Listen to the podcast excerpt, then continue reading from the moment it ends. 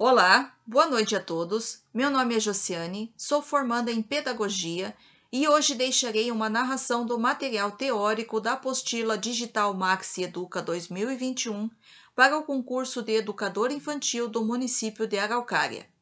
Psicologia da Educação, segundo Piaget e Vygotsky.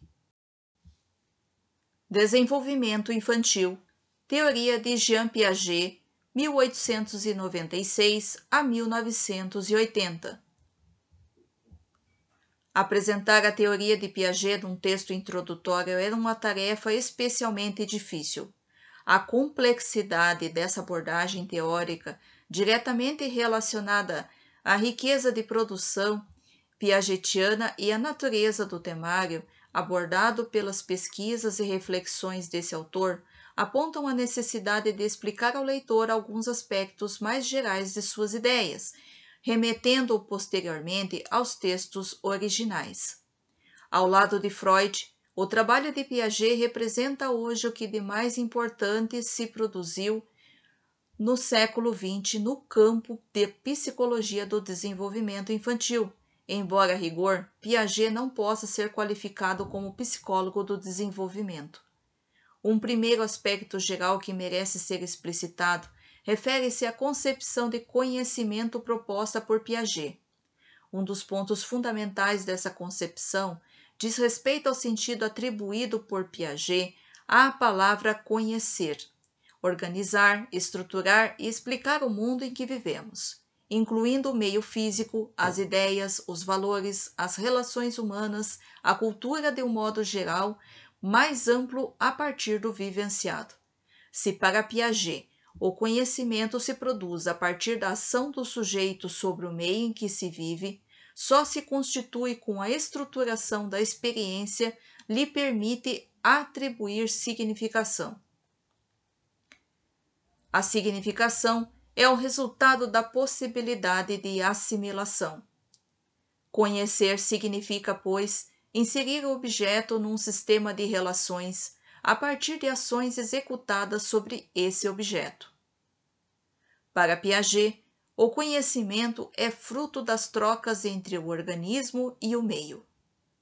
Essas trocas são responsáveis pela construção da própria capacidade de conhecer.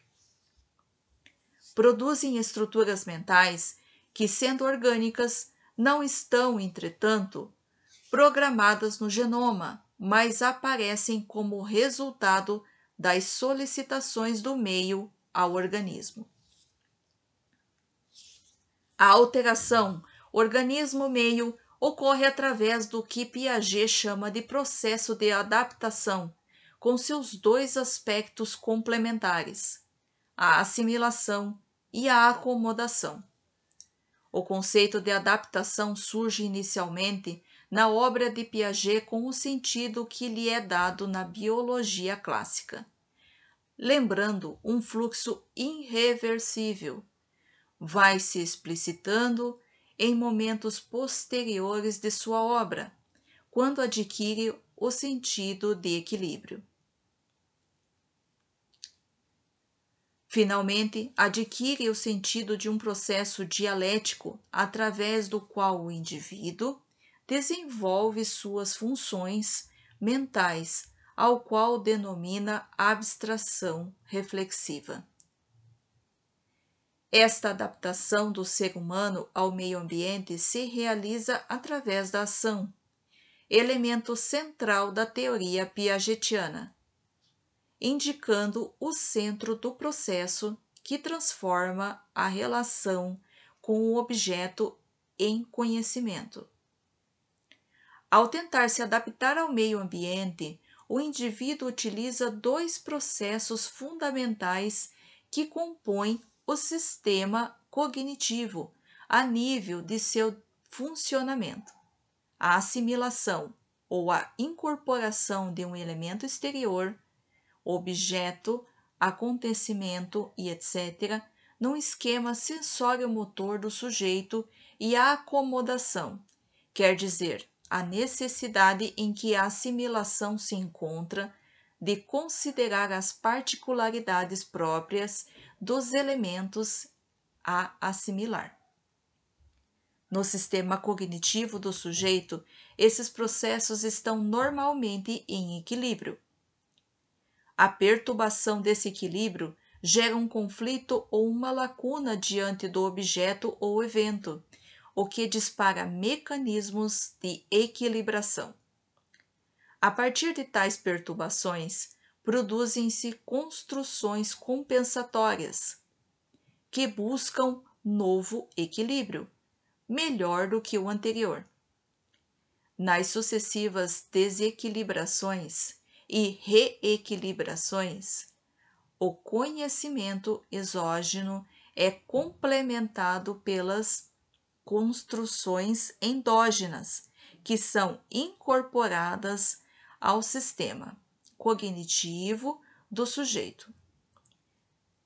Nesse processo, que Piaget denomina processo de equilibração, se constroem as estruturas cognitivas que o sujeito emprega na compreensão dos objetos, fatos e acontecimentos, levando ao progresso na construção do conhecimento. Os estágios no desenvolvimento cognitivo. A capacidade de organizar e estruturar a experiência vivida vem da própria atividade das estruturas mentais, que funcionam seriando, ordenando, classificando, estabelecendo relações. Há um isoformismo entre a forma pela qual a criança organiza a sua experiência e a lógica de classes e relações. Os diferentes níveis de expressão dessa lógica são o resultado do funcionamento das estruturas mentais em diferentes momentos de sua construção. Tal funcionamento, explicitado na atividade das estruturas dinâmicas, produz, no nível estrutural, o que Piaget denomina os estágios do desenvolvimento cognitivo. Os estágios expressam as etapas pela qua, pelas quais se dá a construção do mundo pela criança. Para que se possa falar em estágio nos termos propostos por Piaget, é necessário, em primeiro lugar, que a ordem das aquisições seja constante. Trata-se de uma ordem sucessiva e não apenas cronológica, que depende da experiência do sujeito e não apenas de sua maturação ou meio social. Além desse critério, Piaget propõe outras exigências básicas para caracterizar estágios no desenvolvimento cognitivo. Primeiro, todo estágio tem, tem de ser integrador, ou seja, as estruturas elaboradas em determinada etapa devem tornar-se parte integrante das estruturas das etapas seguintes. Segundo, um estágio corresponde a uma estrutura de um conjunto que se caracteriza por suas leis de totalidade e não pela justa posição de propriedades estranhas umas às outras. Terceiro, um estágio compreende, ao mesmo tempo, um nível de preparação e um nível de acabamento. Quarto, é preciso distinguir em uma sequência de estágios o processo de formação ou gênese e as formas de equilíbrio final. Com estes critérios, Piaget distinguiu quatro grandes períodos no desenvolvimento das estruturas cognitivas, intimamente relacionados ao desenvolvimento da afetividade e da socialização da criança. Estágio da inteligência sensório-motora até aproximadamente dois anos. Estágio da inteligência simbólica ou pré-operatória de 2 a 8 anos. Estágio da inteligência operatória concreta, dos 7 aos 12 anos. E estágio da inteligência formal, a partir de aproximadamente 12 anos. O desenvolvimento por estágios sucessivos realiza em cada um deles um patamar de equilíbrio, construindo-se em degraus, em direção ao equilíbrio final. Assim que o equilíbrio é atingido num ponto, a estrutura é integrada em novo equilíbrio e informação. Os diversos estágios ou etapas su surgem, portanto, como consequência das sucessivas equilibrações de um processo que se desenvolve no decorrer do desenvolvimento. Segue o itinerário equivalente a um credo, sequência necessária de desenvolvimento, e supõe uma duração adequada para a construção das competências cognitivas que os caracterizam, sendo que cada estágio resulta necessariamente do anterior e prepara a integração do seguinte.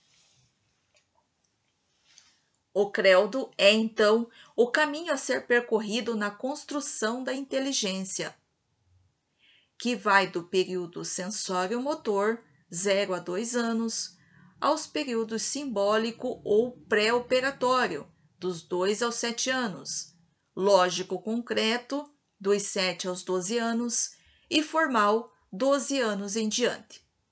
É preciso esclarecer que os estágios indicam as possibilidades do ser humano, sujeito epistêmico, não dizendo respeito aos indivíduos, sujeitos psicológicos em si mesmos.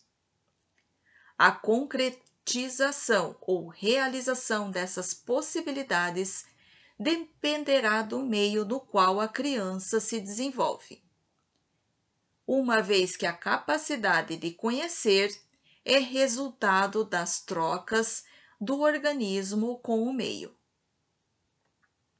Da mesma forma, essa capacidade de conhecer depende também da organização afetiva, uma vez que a afetividade e a cognição estão sempre presentes em toda a adaptação humana o estágio da inteligência sensório-motor de 0 a 2 anos.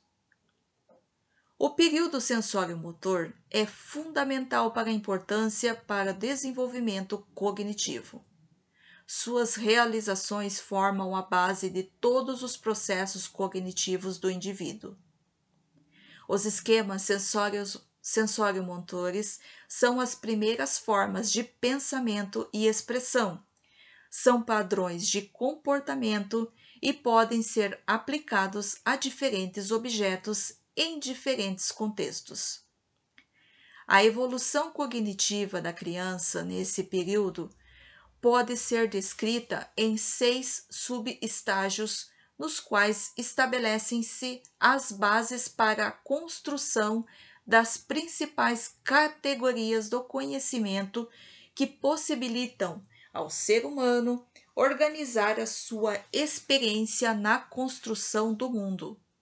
Objeto, espaço, causalidade e tempo. O estágio pré-operatório ou simbólico de 2 a 7 anos. O período pré-operatório realiza a transição entre a inteligência propriamente sensório-motora à inteligência representativa. Essa passagem não ocorre através de mutação brusca, mas de transformações lentas e sucessivas.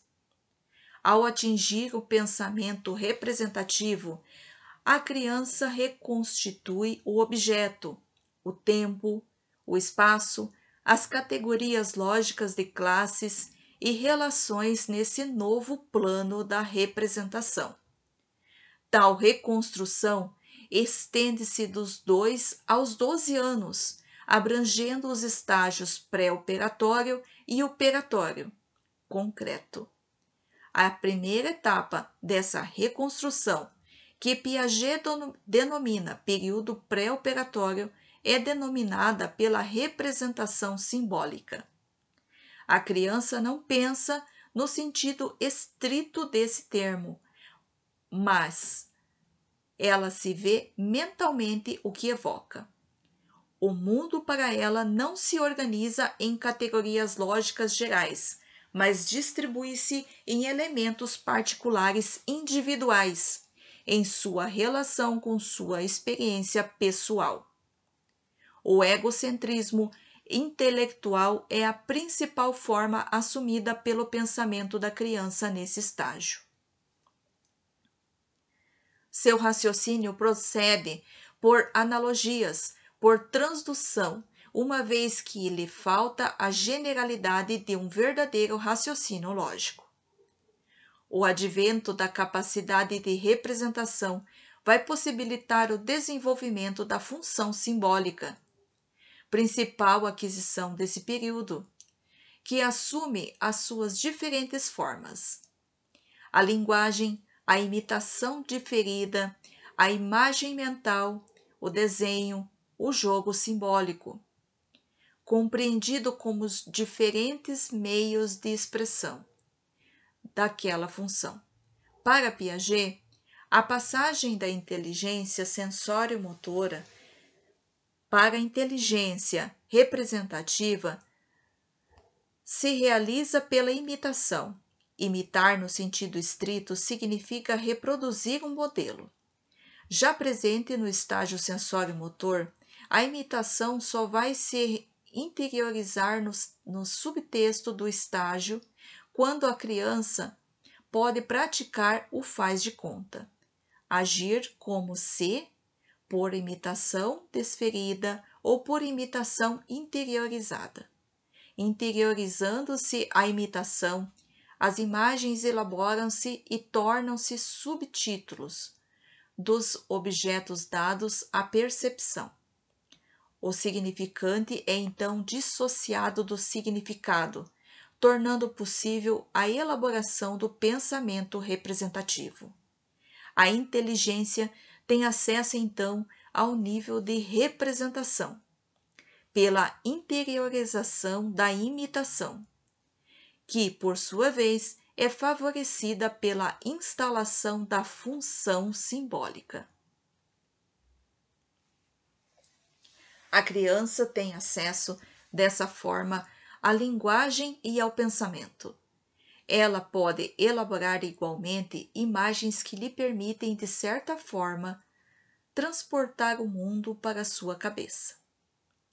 Entre dois e cinco anos, aproximadamente, a criança adquire a linguagem e forma, de alguma maneira, um sistema de imagens.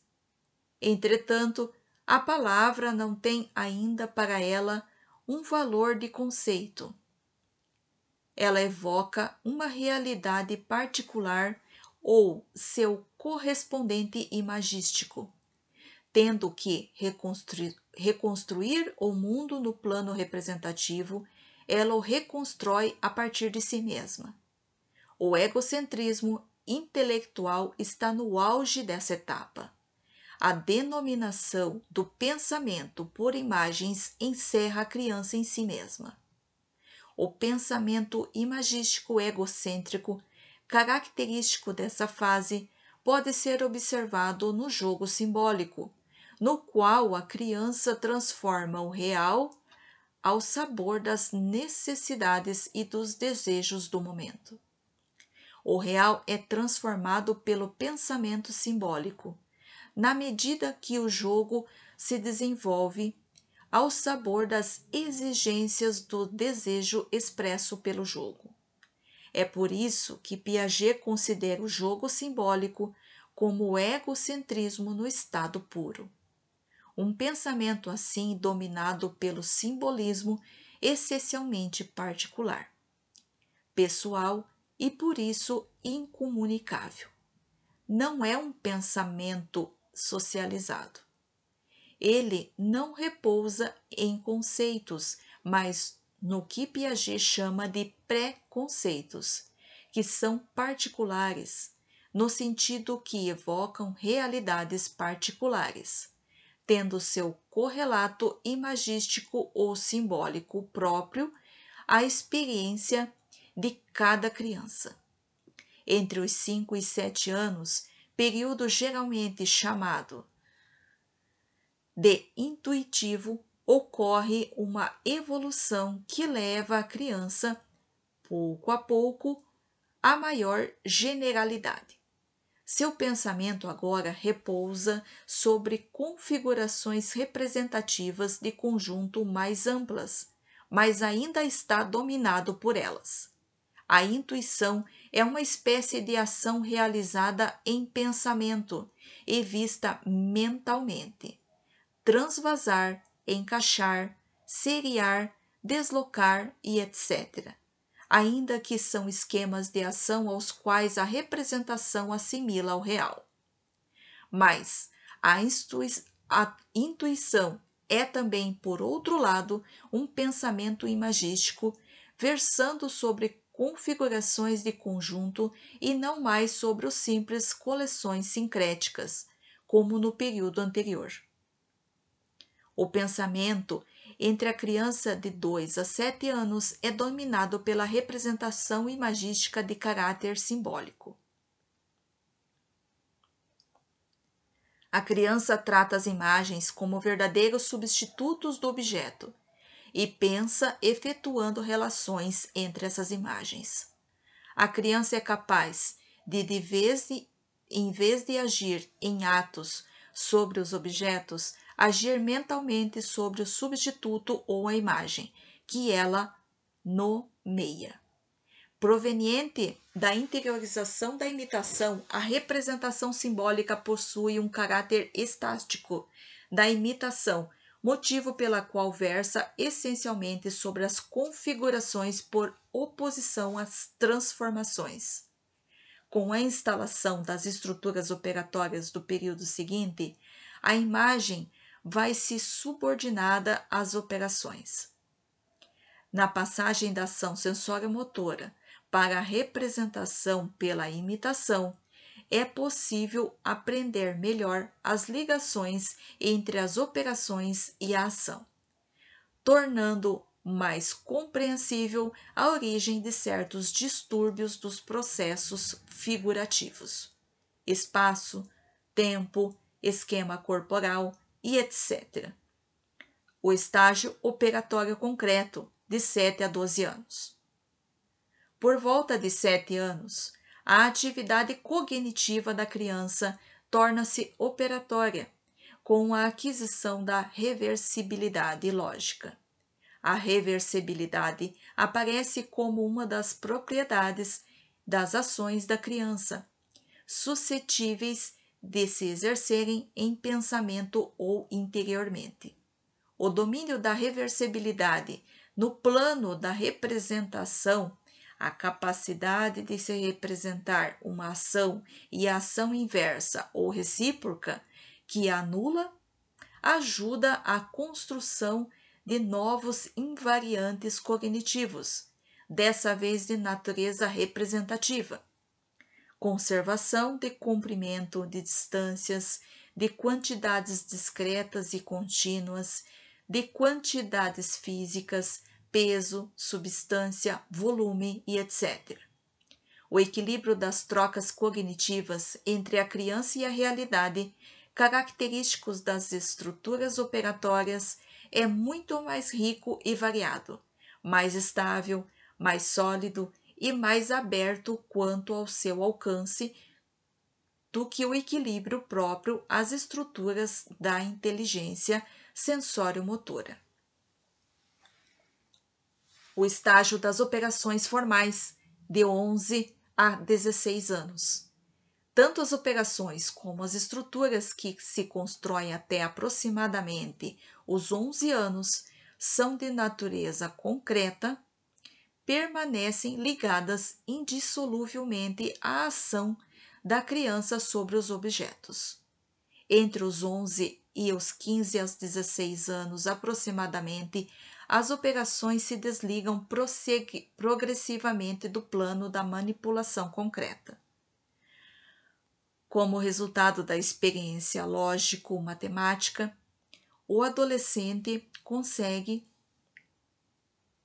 agrupar representações em estruturas equilibradas, ocorrendo, portanto, uma nova mudança na natureza. E tem acesso a um raciocínio hipotético dedutivo. Agora poderá chegar a conclusões a partir de hipóteses, sem ter a necessidade de observação e manipulação reais. Esta possibilidade de operar com operações caracteriza o período das operações formais, com o aparecimento de novas estruturas intelectuais e, consequentemente, de novos invariantes cognitivos. A mudança de estrutura, a possibilidade de encontrar formas novas e originais de organizar os esquemas, não termina nesse período, mas continua em processamento em nível superior. As estruturas operatórias formais são o ponto de partida das estrutura, estruturas lógicos matemáticas da lógica e da matemática, que prolongam em nível superior a lógica natural do lógico e do matemático.